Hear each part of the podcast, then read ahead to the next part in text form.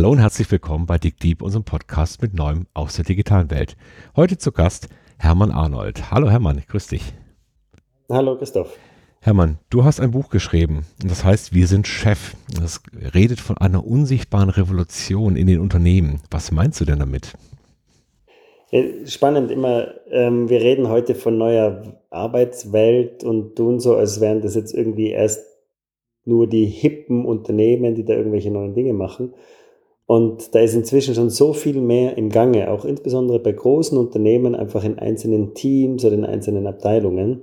Und ähm, weil das eben, wenn wir das gar nicht so draufschauen, sehen wir das teilweise nicht. Und ähm, deswegen rede ich von einer unsichtbaren Revolution. Und die unsichtbare Revolution, die heißt, dass auf einmal Unternehmen mehr von unten als von oben gesteuert werden, wenn ich das so richtig interpretiere. Ich glaube, das betrifft auch deine persönliche Entwicklung. Du bist ja bei Haufe Umantes Geschäftsführer gewesen und hast diesen Job aufgegeben. Stimmt das?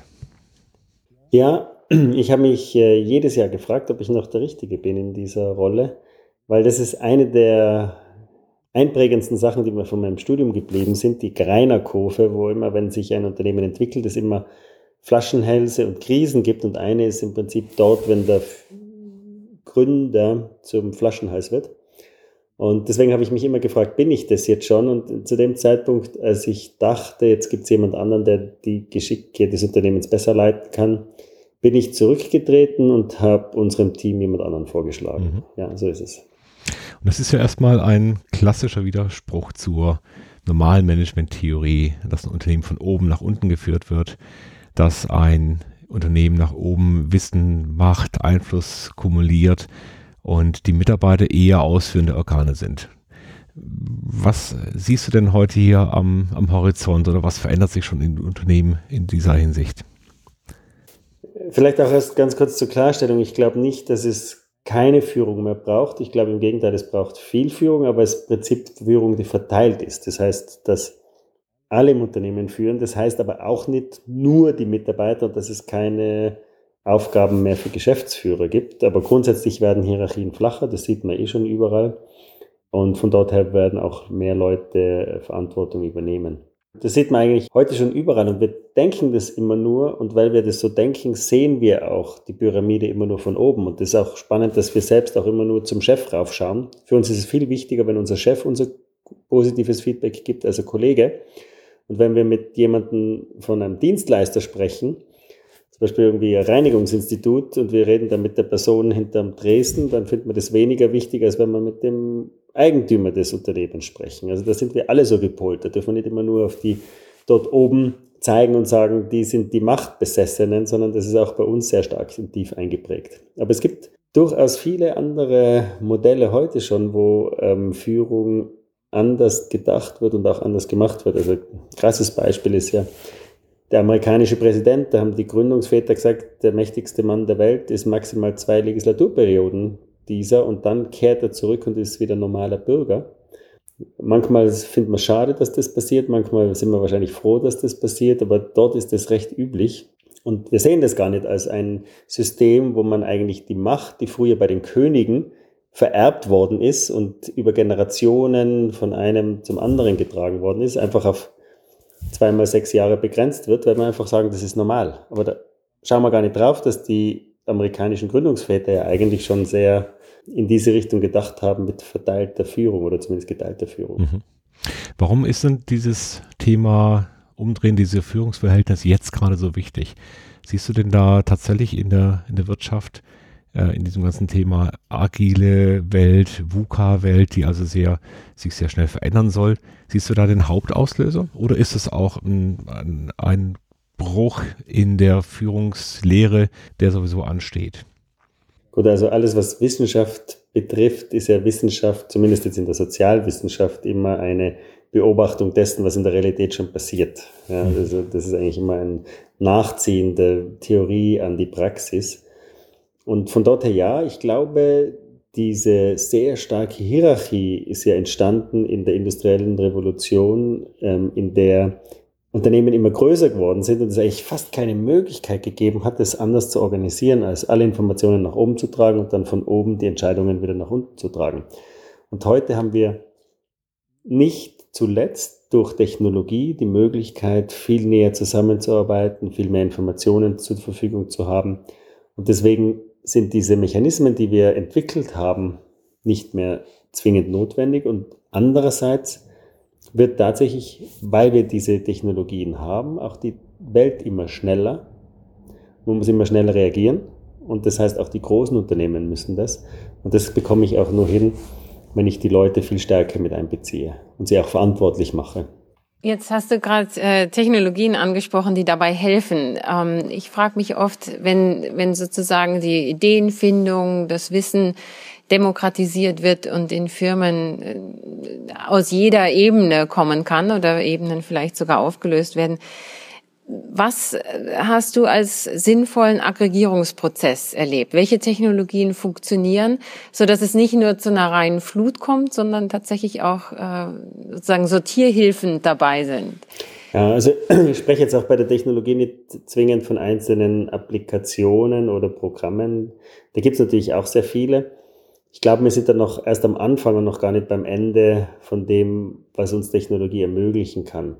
Generell, glaube ich, ist Technologie das Internet im weitesten Sinne, das also viele Sachen demokratisiert und damit auch Führung. Aber wie gesagt, man muss immer aufpassen, ist ein sehr neutrales Werkzeug, das kann auch durchaus negativ verwendet werden, wie man auch in bestimmten Bereichen sieht. Aber generell glaube ich, brauchen wir in vielen Bereichen gar nicht mehr so stark diese Aggregation. Wenn man sich zum Beispiel anschaut, ähm, Kickstarter oder ähnliche, da kommt ja dann auch nicht ein Ding heraus, eine Idee und die wird dann von Kickstarter umgesetzt, sondern das ist eine Plattform, wo viele Ideen unterschiedliche Anhänger finden und dadurch dann, wenn sie kritische Masse an Unterstützung finden, dann auch umgesetzt werden können, auch je nachdem, wie groß die Ideen sind. Und so stelle ich mir das auch eher vor. Also es ist natürlich, so Kickstarter ist ein gutes Beispiel. Es gibt natürlich auch noch andere ähm, Anwendungen, wo man dann eher mit ähm, ideeller Unterstützung, like, also wie Likes und ähnlichem vorgeht. Aber an, an den Dingen wird man wahrscheinlich in Zukunft mehr Möglichkeiten sehen, wo, wo ähm, Mitarbeiter ihren Beitrag leisten können in der Entscheidungsfindung und auch in der Umsetzung. Und im Prinzip ist es ja auch eine der grundsätzlichen Ideen von Demokratie, die ja per se auch an bestimmten Orten ähm, disruptiert wird durch diese Technologien. Jetzt hast du ja Demokratisierung angesprochen. Ich glaube, das können wir in fast allen Dimensionen erleben, dass auf einmal äh, Fähigkeiten für alle verfügbar sind, wie Finanzierung, Information, Produktion, Vertrieb und so weiter, die vorher sehr schwierig nur zu erhalten waren. Also sehr viel Freiheit. Wie erlebst du denn auch die Reaktion der Arbeitswelt, also auch der nachrückenden Generation, die mit dieser Freiheit umgehen soll. Da gibt es ja durchaus widersprüchliche Reaktionen drauf. Auch eine Suche nach mehr Sicherheit, also auch eine Suche nach, nach einem eher sichereren Hafen. Es gibt auch verschiedene Umfragen, man kann das direkt aber auch in den Unternehmen äh, erleben und fassen, dass die Menschen sagen, Mensch, in, in einer Welt voller Möglichkeiten brauche ich mehr Lokalität, brauche ich mehr Verlässlichkeit. Was ist deine Erfahrung? Wird die Freiheit angenommen? Ja, das ist ein ganz schwieriges äh, Thema. Also wir erleben das bei uns im Unternehmen und auch in anderen, dass da durchaus mehr Struktur und mehr Hilfestellung gewünscht und sinnvoll wäre und auch eingefordert wird, was mich dann auch manchmal ein bisschen wundert. Aber wenn man sich im Gesamtkontext anschaut, sind das eigentlich immer Pendelbewegungen. Als erstes gibt repressive Systeme. Nehmen wir mal einen arabischen Frühling. Ich finde, gesellschaftlich kann man das immer am besten beobachten. Da ist man auch ein bisschen entfernter davon da ist ein repressives System, dann gibt es irgendwie die, das Aufbegehren, es wird alles aufgebracht und dann entsteht totales Chaos. Und weil dieses Chaos dann nicht irgendwie gemanagt wird, ist dann am Schluss die Rückentwicklung noch einmal ein stärkeres repressives System. Und das erleben wir auch manchmal in Unternehmen heute. Da sagt man, okay, wir fangen jetzt einmal an mit agilen Sachen, okay, organisiert euch selbst. Und weil nicht klar ist, wie man sich selbst organisiert, bricht das Chaos aus. Und dann nach kurzer Zeit sagen die Leute, ja, habe ich doch gewusst, das geht gar nicht. Und dann kommt wieder der starke Mann, der alles richten muss, oder die starke Frau. Und das sehen wir durchaus als eine Schwierigkeit. Und meine Interpretation der Geschichte ist, weil wir nicht klar definiert haben, wie denn die Selbstorganisation funktionieren soll, funktioniert es dann am Schluss doch nicht. Weil Selbstorganisation wird immer irgendwie gleichgesetzt mit Anarchie oder Unorganisiertheit, aber im Gegenteil, Selbstorganisation braucht einen höheren Grad an Organisation. Ich mache ein kleines Beispiel. Wenn ich einen Schienenverkehr habe, dann muss ich nur einsteigen, aussteigen und ich muss einen Fahrplan lesen können. Wenn ich sage, ich will Individualverkehr, dann brauche ich Straßenregeln und Verkehrsregeln, die jeder Teilnehmer kann. Jeder muss die Fähigkeit haben, ein Auto zu fahren und braucht dann auch noch ein Auto oder Moped oder Fahrrad. Das heißt, ich brauche Regeln, die ich verstehe, die eingehalten werden, und das sind nicht wenige. Ich brauche die Kompetenzen, das zu machen, nämlich im Sinne von ich kann es und ich darf es und ich fühle mich auch ermutigt. Und ich brauche die Infrastruktur wie Autos, Straßen, Zebrastreifen und so weiter. Und wenn wir heute in Unternehmen von Selbstorganisation sprechen, dann ist es so, wie wenn wir alle, die bis jetzt immer nur ihr ganzes Leben lang mit dem Zug gefahren sind, sagen, okay, schaut, jetzt dürft ihr selber Auto fahren. Da vorne ist irgendwie sowas wie ein Auto. Fahrt's einmal. Und da gibt es natürlich dann viele, die irgendwie einsteigen, losfahren und das total toll finden und sich auch diese Freiheiten bedienen. Da gibt es andere, die fangen dann vorsichtig an zu fahren und dann kommt ihnen einer rechts entgegen und einer links entgegen und einer schneidet ihnen den Vorrang ab, den es wahrscheinlich noch gar nicht mehr gibt. Und die fühlen sich dann relativ schnell entmutigt, weil sie nichts weiterbekommen und weil sie nicht mehr vorwärts kommen. Und die rufen dann nach mehr Struktur. Also das ist nicht nur eine Geschichte der persönlichen Fähigkeiten oder Wünsche, sondern auch, wenn wir, weil wir das System, wie es in Zukunft ausschauen wird, einfach noch nicht beherrschen. Die Analogie mit dem Straßenverkehr ist wunderbar. Also auf die Firma übertragen kann ich mir das gut vorstellen. Zumindest ist dann klar, wer die Verkehrsregeln aufstellt. Ähm, also ein Minimum an Struktur ist ja dann doch gegeben. Wie würde man, um diese Analogie noch ein bisschen zu ähm, belasten, wie würde man denn hier dann entscheiden, wer braucht einen Bus, dass andere noch mitfahren können? Also aus unserer Sicht ist es nicht, dass jemand entscheidet, ob man Bus fährt oder mit einem Auto, sondern es entscheidet jeder für sich. Es gibt manche, die dann Busse anbieten und dann fahren andere gerne mit und andere, die sagen, nein, ich probiere es mit einem Auto fahren und die dann vielleicht einen Unfall haben und aufgrund des Unfalls dann entscheiden, ich fahre in Zukunft mit dem Bus.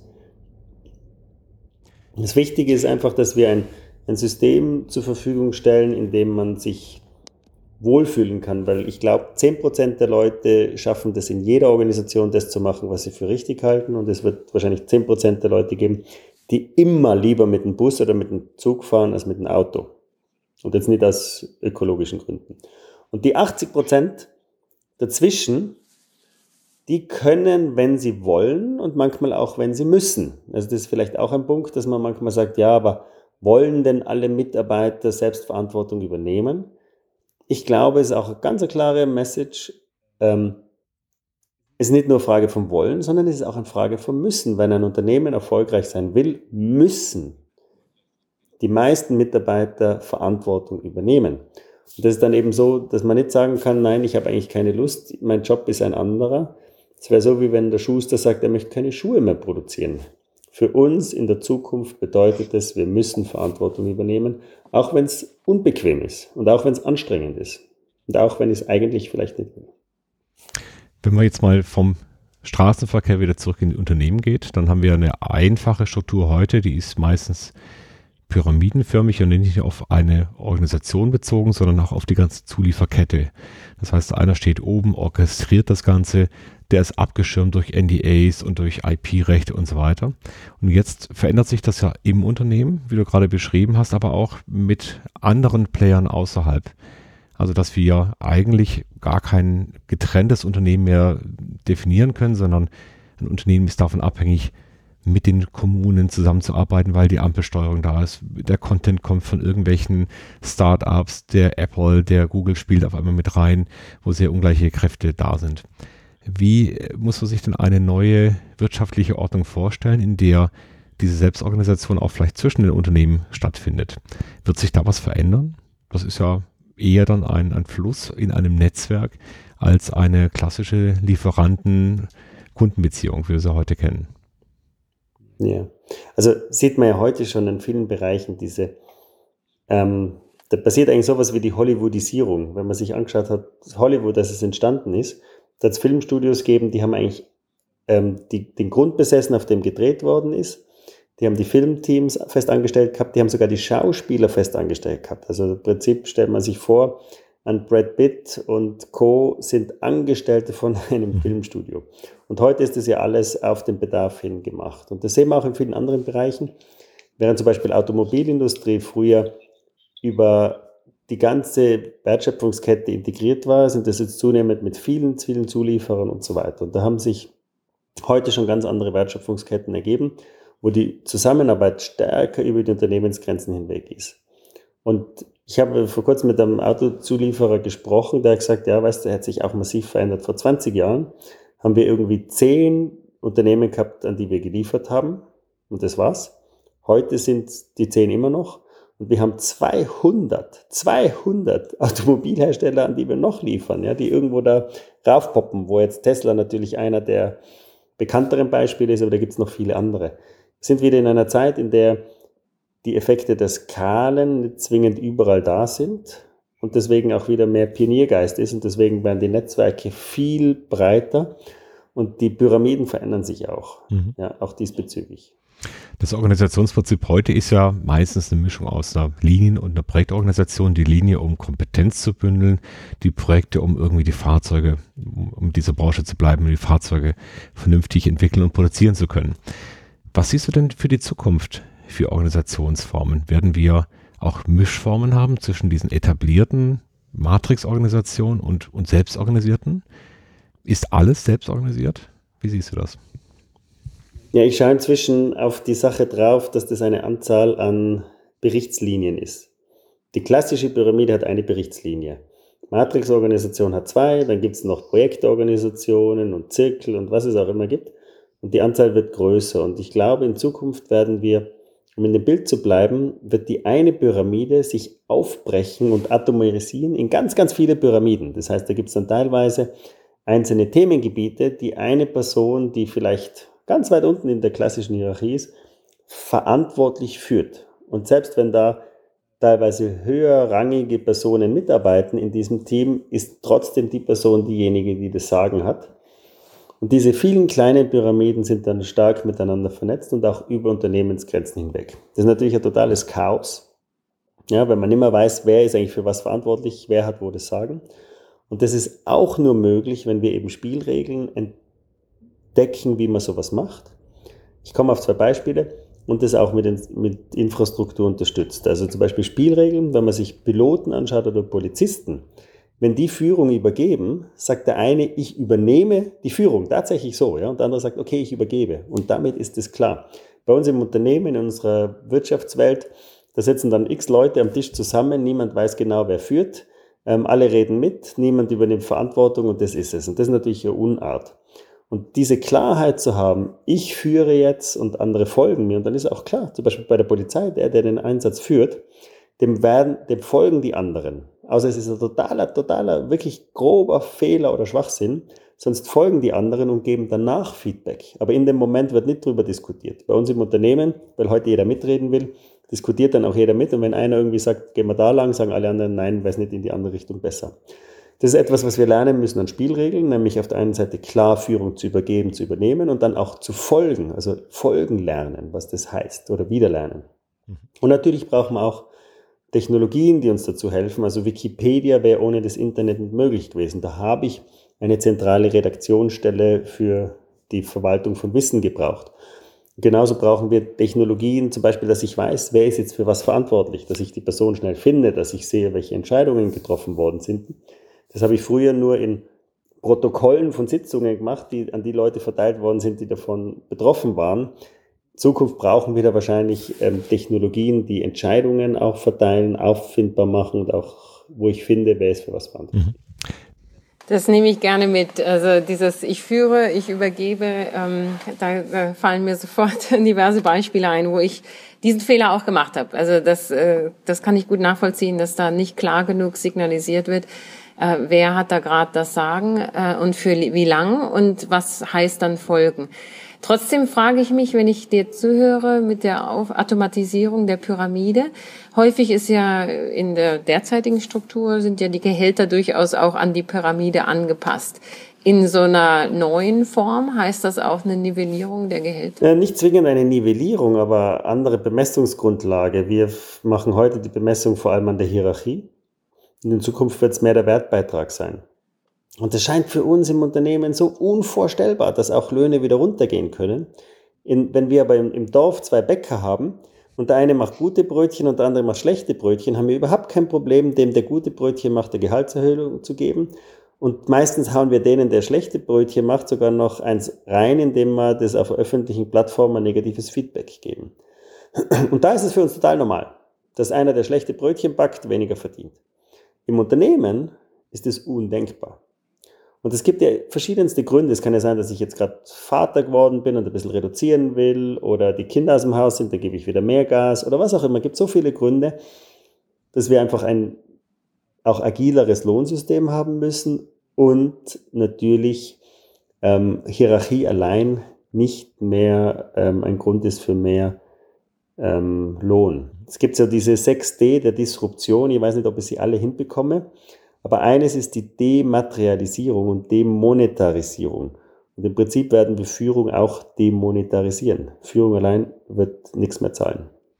Welche Rollen wird es denn geben aus deiner Sicht? Wir kennen ja bislang nur immer diese Einheit in diesen Kästchen. Das heißt, ich habe eine Personalführung, ich habe eine hierarchische Führung, äh, ich habe eine, eine Projektführung, eine inhaltliche und meistens ist es in einem Kästchen alles zusammengepackt welche unterschiedlichen Rollen wird es denn ergeben? Wir kennen schon aus dem agilen Manifest so dieses Thema, dass so einer, der begleitet als Scrum Master diesen Prozess, aber der ist kein Teamleiter mehr.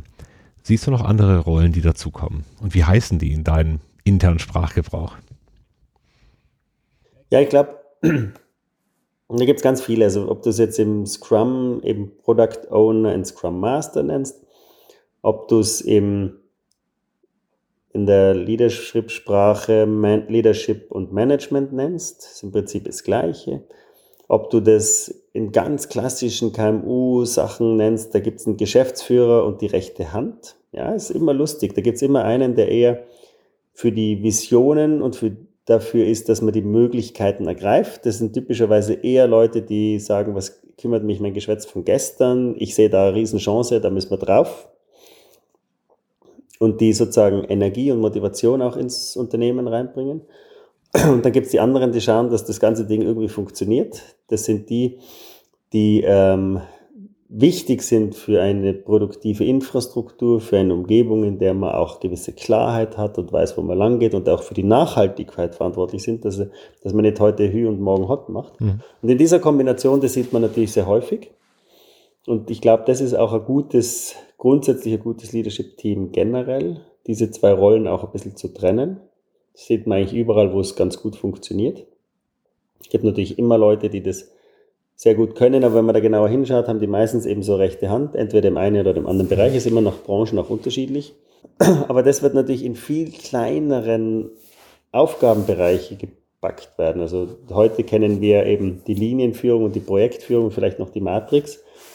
In Zukunft wird das Aufgabe X, Aufgabe Y sein oder Rekrutierung von Stelle X oder ähm, Produktfeature Y oder des Verkaufs, mhm. den Verkaufsprozess bei dem und dem Kunden.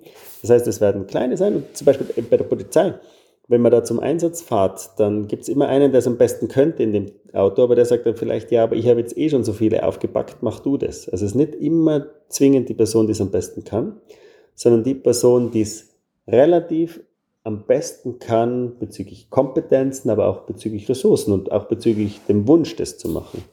Und so wird es dann eigentlich ganz viele Sachen geben. Wir haben uns das bei uns auch diskutiert, gibt es dann eigentlich gar keinen CEO mehr. Und dann gibt es eigentlich, muss man sagen, ja. Und da gibt es eigentlich zwei ähm, Konsequenzen. Entweder sagt man, gibt es keine mehr, man schafft ihn ganz ab, oder plötzlich gibt es ganz viele.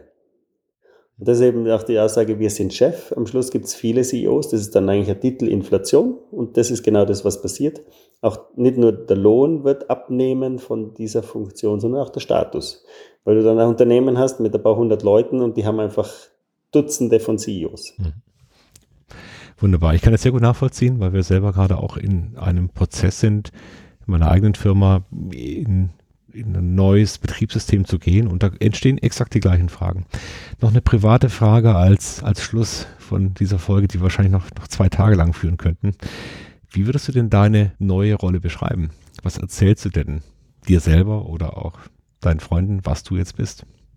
Also ich definiere meine Rolle mindestens einmal im Jahr neu. Mhm.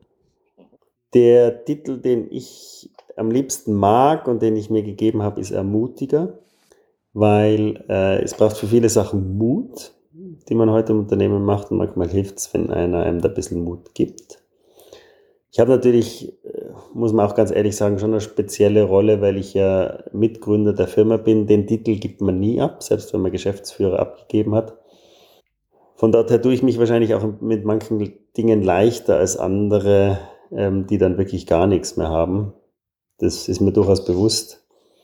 Aber von dort her ermutiger und ich, ich, ich fliege auf allen ähm, Höhen. Also ich bin teilweise in einzelnen Projekten individueller Beitragender, mhm. ohne irgendwie eine ähm, spezielle Show zu machen. Da wundern sich dann manchmal auch Kunden, da sitzt der Hermann Arnold ähm, und arbeitet an bestimmten inhaltlichen Dingen und selbst das Ergebnis von dem stellt jemand anderer vor, der dort das Projekt leitet. Sehr, sehr störend für Kunden.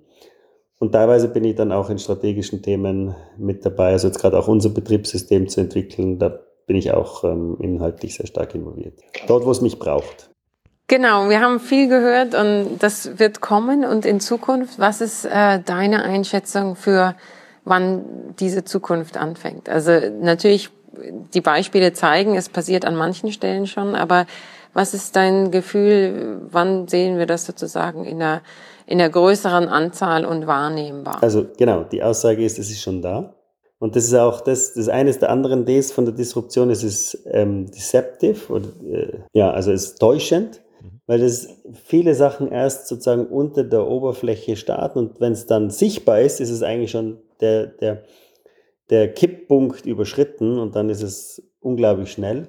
Ich glaube, die Antwort ist Branchen, ist je nach Branche unterschiedlich. Also zum Beispiel würde ich sagen, in der Medienbranche ist es schon recht weit fortgeschritten. Das heißt, da gibt es nur noch wenige Medienhäuser, die wirklich noch nach alter Manier äh, geführt werden. Auch wenn die immer noch die sehr schönen Zimmer haben, ähm, aber die sind anders geführt aber auch noch nicht am Ende des Prozesses klarerweise. Und andere Firmen, äh, andere Branchen sind noch sehr davor. Also ich habe immer so das Gefühl, es gibt immer pro Branche einen Tesla-Moment. Davor lächelt man und nimmt das alles nicht ernst und plötzlich merkt man, es geht ans Eingemachte. Und dann beginnt die ganze Struktur zu rappeln. Insbesondere auch, weil es einfach digital native Organisationen gibt. Wir denken immer nur an digital nativen Menschen. Aber wenn ein Startup startet, heutzutage, das ist digital nativ, das hat plötzlich ganz andere Möglichkeiten, sich zu organisieren und die, deswegen werden die auch so schnell. Und dann sind die anderen plötzlich gefordert und deswegen wird es pro Branche unterschiedlich sein. Hermann, herzlichen Dank. Ich glaube, den Tesla-Moment erleben wir gerade in der Automobilindustrie, nicht vom Produkt her, sondern von der Organisation her. Das ist gerade wirklich zu greifen, zu spüren. Und äh, vielen Dank für deine ermutigenden Worte und das Beispiel, mit dem ihr da reingeht. Ich kann das Buch nur empfehlen. Wir sind Chef. Äh, das erzählt von dem Beispiel Haufe Umantes. Und ich bin gespannt, wie es bei euch weitergeht. Alles Gute auf diesem Weg. Auch von mir vielen Dank. Das Danke super. dir. Vielen Dank, Frauke. Vielen Dank, Christoph. Alles Gute, ich bin sehr gespannt.